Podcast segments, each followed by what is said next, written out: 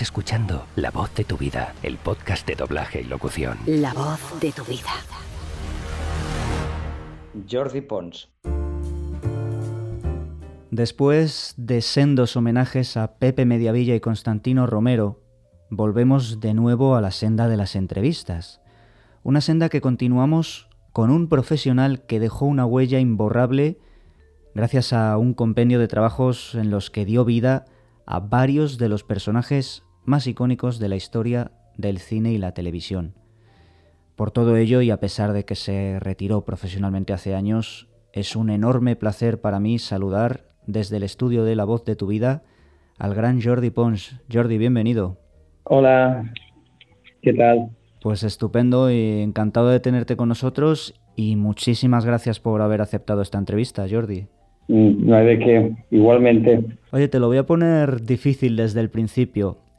En tus propias palabras, ¿cómo te defines? ¿Quién es Jordi Pons? Mm, no sé, no tengo ni idea.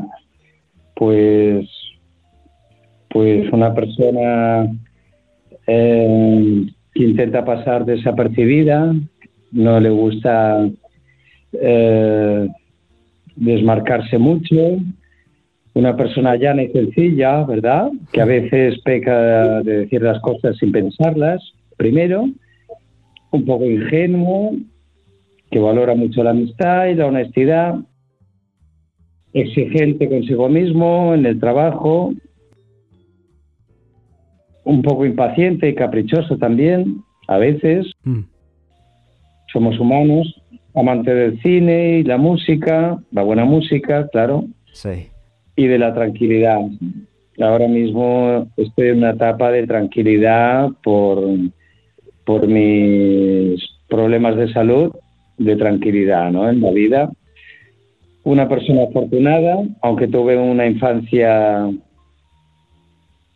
y una juventud bastante complicada y dura, con problemas familiares y domésticos, y hubo que arrimar el hombro desde una temprana edad. Entiendo. Oye, tú, eh, em, claro, empezaste muy pequeño, pero ¿tú recuerdas el momento en el que decidiste que querías ser actor o fue todo un poco con el paso del tiempo, que vino solo? Fue con el paso del tiempo. No, yo, yo no quería ser actor, yo quería ser músico. Bueno, yo no sé lo que quería ser, pero, pero si me hubiera decantado, si hubiera tenido em, eh, em, posibilidades, pues hubiera estudiado mm, pues en el conservatorio, música y pero bueno, la, vida te lleva por unos y las circunstancias por unos derroteros, pues mira que tampoco tampoco me puedo quejar. Eh, hecho pecho.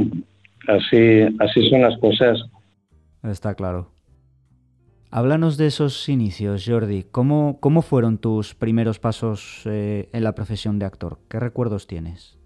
Pues yo empecé muy chiquitín, a los cinco años, en, unos estudios que había en Barcelona, que se llamaban GEMA, donde estaba el maestra José María Casas, Auger y, y, nos llevó nuestra madre para hacer, para grabar unos cuentos para niños contados por niños. Y esto fue en 1970. Está, el disco está por ahí publicado, pero no, no se perdió y no, no lo encuentro. Qué pena. Y, y, recuerdo que ponía Jordi Pons, es algo chiquitín, cinco años, tendría cinco años o cinco años y medio. Y, recuerdo que uno de los cuentos era Pulgarcito. Qué bueno. Y, bueno, pues tenía su gracia, ¿no? Y luego, luego haciendo publicidad con, con agencias de publicidad como Estudios Moro, eh, con Solanes, con, Borrás.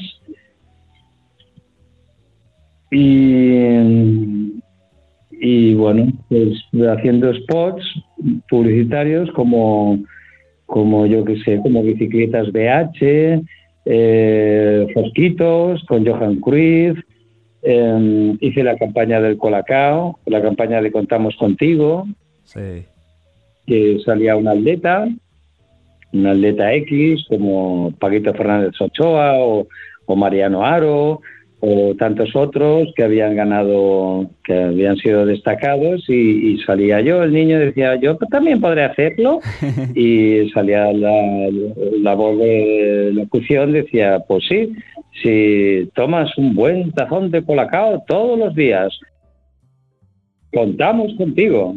Bueno, era, era una campaña de los años 70 de colacao.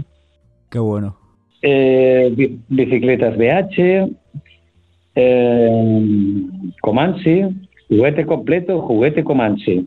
222, la galleta que se mide por su número, 222, Flandul, la bola loca, que me llevó, me, me contrató José María Blanco, luego hicimos Oscar Quina y el láser, y, no sé, y muchos anuncios, muchísimos. Y, y un día, pues fuimos, yo acompañé a mis hermanos a, a la voz de España para, para hacer pruebas, para, porque pedían voces para doblar la bruja novata y, y dio la casualidad de que, de que a mí me probaron, me pusieron encima de una pedalina y, y, les gusté y, y ahí empezó, fue mi debut, La Bruja Novata. ¿Te acuerdas de qué año fue esto, Jordi? Esto fue en el año 71. Fíjate. Y mis compañeros de reparto, mis compañeros infantiles fueron mi hermana, que también la escogieron, María José, y Carlitos Julia, que ya tenía una pequeña trayectoria y ya, había hecho varias cosas y lo hacía muy bien. Y ahí conocí pues a muchos actores, a muchos actores que, que luego, que ya, bueno, mm, de toda la vida, ¿no? Claro. A Manolo Cano, a Elsa Fábregas, que hacía Angela Lansbury, a Felipe Peña, esta película la dirigió eh, Rafael Luis Calvo. Qué bueno. Fue la primera película que yo hice, que yo recuerde, vamos. Y tenía seis, seis y medio, siete años, seis años y medio, siete años. Qué bueno, o sea que tuviste la suerte, Jordi, de aprender la profesión de la mano de varios de los más grandes actores de la, de la historia, por así decirlo, ¿no? Sí, sí, yo pillé un pillé una etapa, una época, bueno, para mí maravillosa, porque porque todos eran buenísimos, eran muy buenos. Y se hacía se hacía se hacía el trabajo pues sin prisas y, era pues, era bueno era muy bonito porque es como si se parara el tiempo no había no había las prisas de ahora, era una con, con, pantalla, era, era muy chulo, la verdad es que era, era una maravilla. Qué bonito. Hablando de esa primera vez en la pedalina con Rafael Luis Calvo en la mesa de dirección, si cierras los ojos ahora mismo, ¿recuerdas esos momentos? ¿Qué, qué se te viene a la mente? Bueno, yo recuerdo, recuerdo por ejemplo, eh, una anécdota, eh, hubo una sesión que no había pedalina. Los niños necesitamos una pedalina para, para acceder al micro, ¿no? Porque no llegamos. y, entonces uno de los actores que hacía el, el león en la película eh, me cogió en brazos y dijo, no te preocupes, eh, yo te levanto y, y, tú, y cuando grabemos tú dices lo que tienes que decir. Y ese, ese actor era Pepe Megavilla. Qué bueno, qué bueno. Sí, hicimos el take sin, sin pedalina. Qué bonito. Oye, Jordi, eh, hablando de esos inicios, normalmente los actores cuando son jóvenes o cuando quieren empezar a formar parte de la profesión, lo primero que hacen es ir de oyente. Lo que pasa es que tú empezaste tan pequeñito que los, niños cuando son pequeños son como una esponja y absorben todo. ¿A ti te tocó ir de oyente para aprender de los maestros, Jordi? Mm, No recuerdo haber ido de oyente, recuerdo haber ido a hacer ambientes. Eh, hice muchos ambientes en el retorno, cuando después de que me cambiara la voz y volver de, de, adolescente a, a la industria, ¿no? Digamos, Claro, a la profesión. claro. Oye, ¿tú recuerdas la primera vez que fuiste al cine? Yo, la primera vez que fui al cine, eh, el otro día lo hablaba con mi hermana. Yo fui a ver con el colegio al cine Spring Escaramouche y flipé. porque, Bueno, yo flipaba mucho cuando iba al cine. Y recuerdo que que, que, que de, mm, ver Scaramouche y recuerdo también haber visto Hello Dolly, que la vi, mi hermana me lo recuerda muchas veces. La vi- la- nos hiciste verla dos veces porque te gustó tanto que dijiste, quiero verla otra vez. Y antes en el cine, em, pues cuando acaba la película la volvían a pasar, ¿no? Y lo normal es que te, te fueras, ¿no? Pues yo mm, quería quedarme y volver a verla, ¿no? Y, y bueno, y sí, en aquella época, pues, pues al cine. Y recuerdo cuando fuimos a ver La Bruja Novata, que me escondí debajo de la butaca porque no me gustaba nada oírme, ¿no? Oírme grabado, ¿no? Me daba mucha vergüenza, mucha. Claro. Era- entiendo que era la, la primera vez que te escuchabas grabado a ti en La Bruja Novata. Sí, sí, porque si no recuerdo mal, cuando grabábamos no oíamos la grabación. Creo recordar que, que no oí- oíamos la grabación. No sabíamos cómo lo daban por bueno y ya está. Bueno, en este caso, si el director lo daba por bueno, seguro que el resultado era, era excelente. Me sorprende, Jordi, porque nos, nos decías al principio que a ti te habría gustado ser músico. Y en estas primeras sesiones que recuerdas del, del cine, ¿en algún momento te llamaron la atención esas voces o no? Simplemente te gustaba la película y ya está. Mm, eh, a ver, yo me he quedado con la boca abierta y, y como una esponja, pues, pues lo, lo captas todo, ¿no?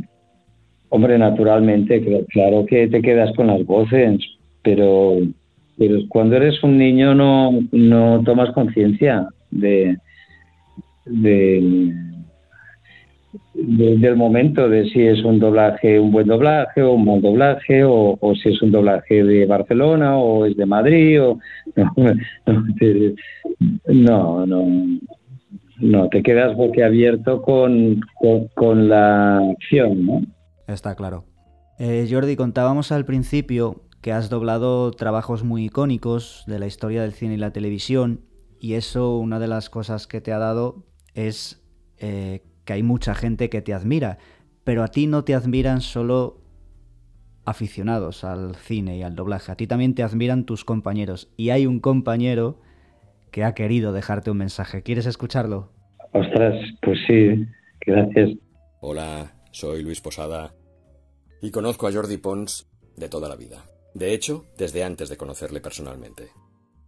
Como sabéis, provengo de familia de actores de la radio y de doblaje, y ya en casa se hablaba de él muchas veces, le identificábamos en, muchos papeles. Cuando años más tarde le conocí personalmente, yo llevaba menos de un año abriéndome paso en la profesión, aprendiendo entonces de Alberto Trifol, fue como encontrarme con una leyenda. Y realmente es así, aunque Jordi seguramente nunca ha sido muy consciente de ello, pero él ya nos llevaba muchos años de ventaja a todos los de nuestra generación. Ya había marcado una manera de decir más actual, ya había hecho el cambio de hablar o de declamar al estilo de la generación anterior, más parecida al estilo radiofónico y teatral, a una forma de hablar más actual, más natural, más cinematográfica y mucho más parecida a la que seguimos utilizando ahora, aunque ya empezó en los 80. A él le tocó vivir ese cambio de estilo. Y también le tocó superar esa etapa tan difícil del cambio de voz, de saltar de la voz de niño a la de adulto y seguir ahí, al pie del cañón, un tema del que poco se habla y quedaría para un programa monográfico. Ahí lo dejo.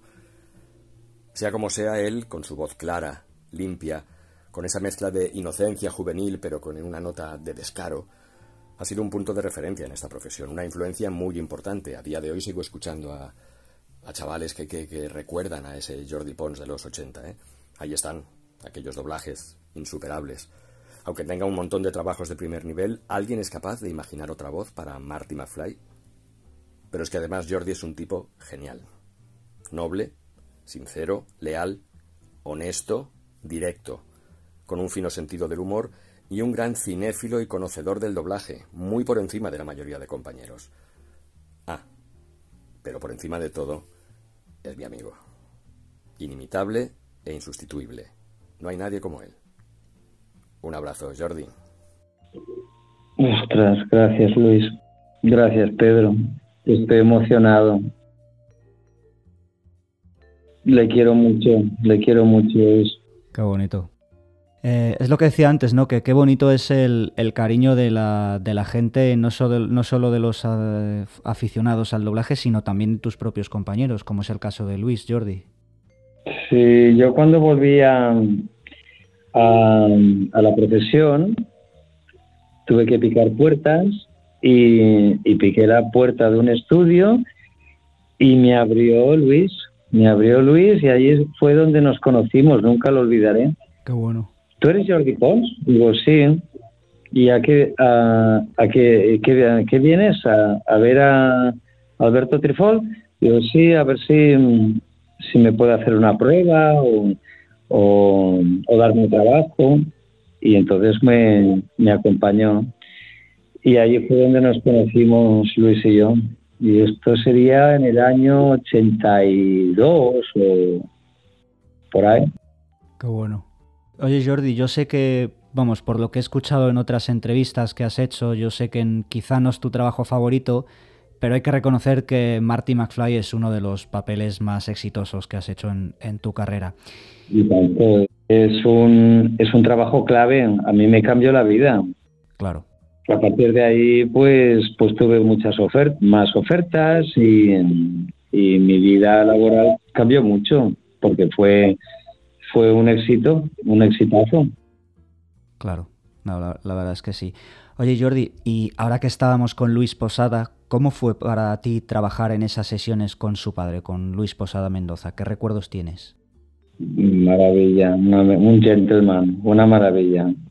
Un, un caballero de los pies a la cabeza. Recuerdo que, que lo pasaba muy mal porque, porque le ponían mucha letra, cada vez le añadían más letra el supervisor americano eh, iba añadiendo más letra y, y, eh, al, señor Posada pues pues eso no no le gustaba correr no bueno a nadie le gusta que te, tienen que dejar un, un espacio un, un, aliento no para poder coger aire no y si te fijas es, es el personaje más difícil de la saga es que no es que habla, habla súper rápido. Es de las cosas más difíciles, difíciles que hay en doblaje. Reír, reír a carcajadas y hablar, y hablar muy rápido con palabras técnicas, ¿no? Con tecnicismos y decir probablemente o instituto o para, mm, vocablos, ¿no? Eh, complicados y rápido y que se te entienda todo, ¿no? Esto habla de la calidad actoral de Luis, porque la verdad es que hizo un trabajo brillante. Hicisteis todos un trabajo brillante, ¿no? Incluso me estoy acordando de, de que falleció Xavier Angelat y tuvo que ser sustituido por, por Jordi Ribes, que lo hace estupendamente también. Sí, estaba genial, es que era un pedazo de actor. Xavier Angelat era buenísimo. Maravilloso, sí. sí. Ese sí que sabía reír reír, sabía reír, vamos, como Los Ángeles, reía maravillosamente. Sí, era muy bueno. Oye, Jordi. Dime. A día de hoy, bueno, te has, te has retirado del doblaje, no vamos a entrar en los motivos, pero ¿alguna vez te has, has pensado si echas de menos doblar?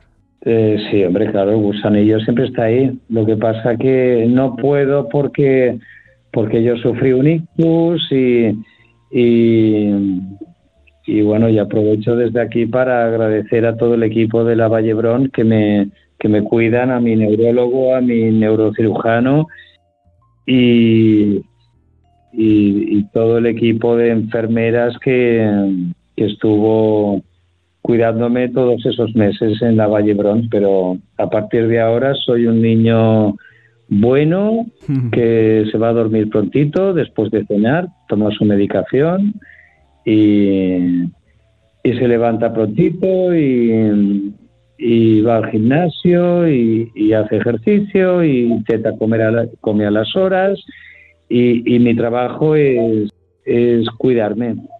Bueno, bueno, pues que, que, sea que puedas cuidarte muchos años, ese es el mayor deseo. Gracias.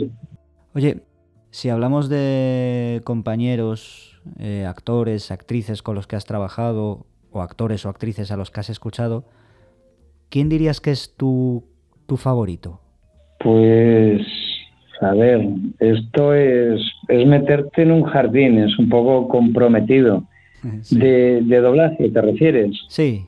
De doblaje, pues, pues, no sé, yo posiblemente, yo creo que Joaquín Díaz es el, el mejor actor de doblaje de la historia.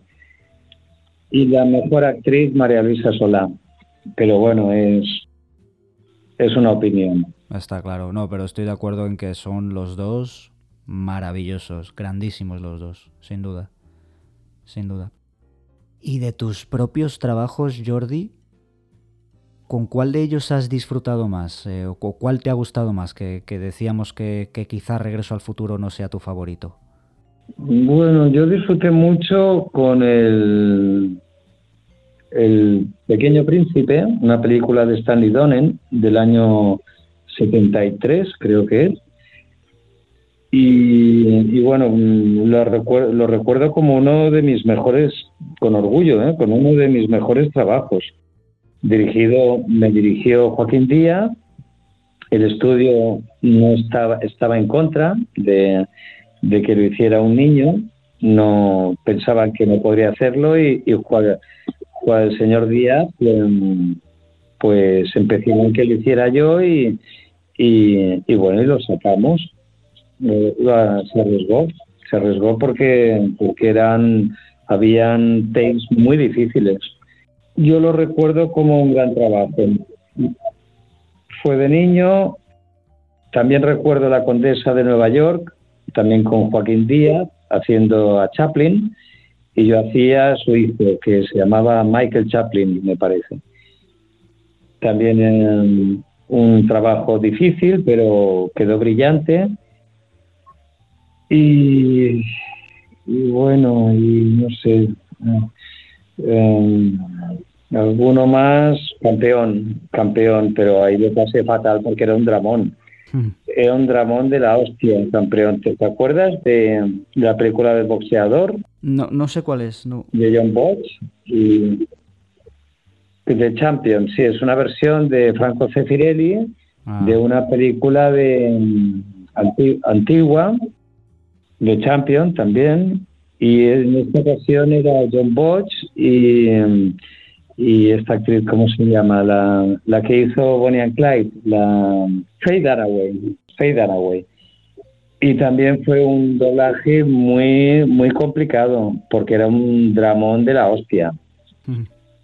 Y bueno, eh, los trabajos de niño, ¿eh?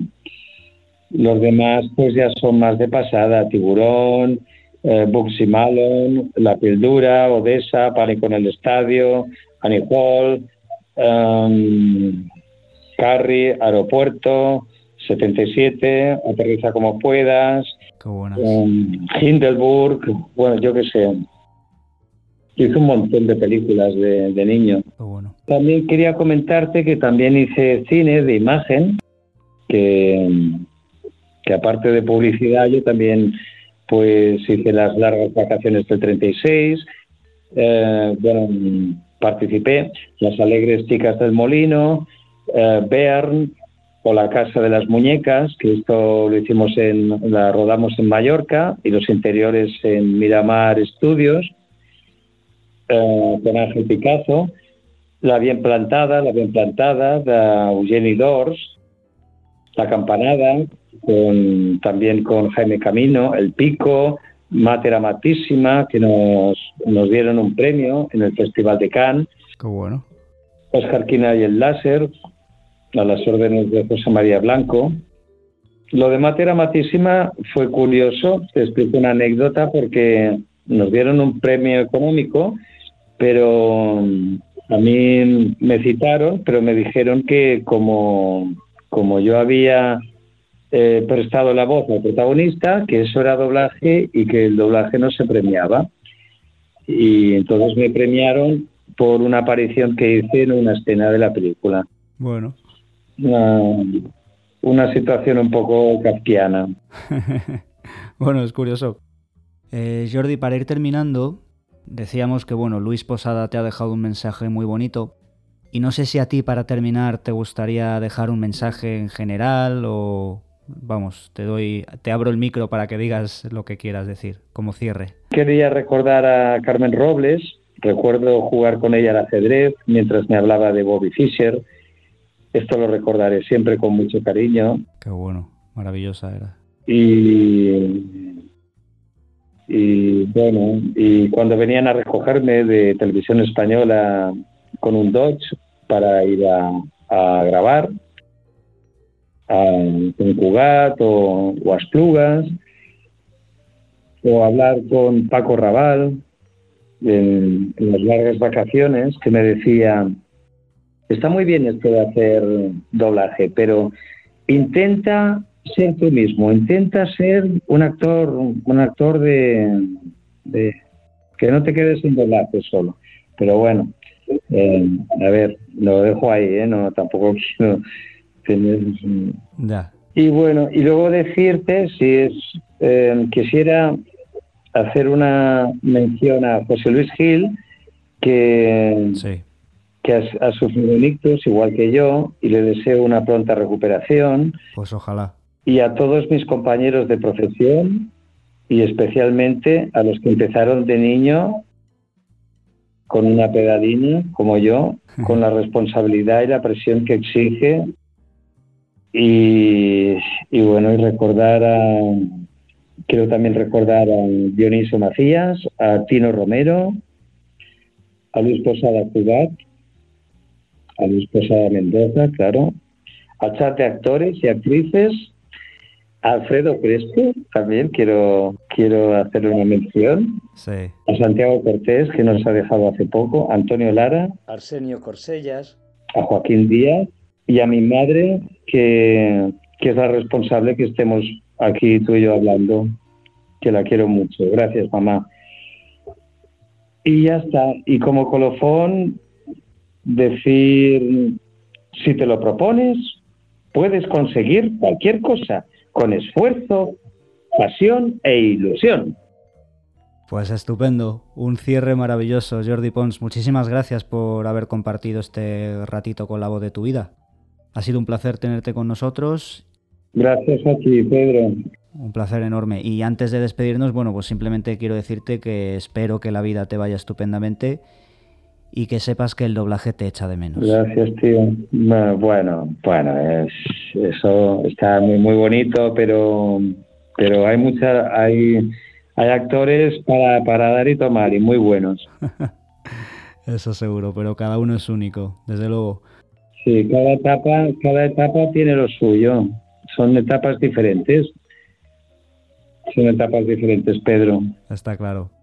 Pues Jordi, te mando un fuerte abrazo. Y otro para ti. Cuídate mucho. Gracias.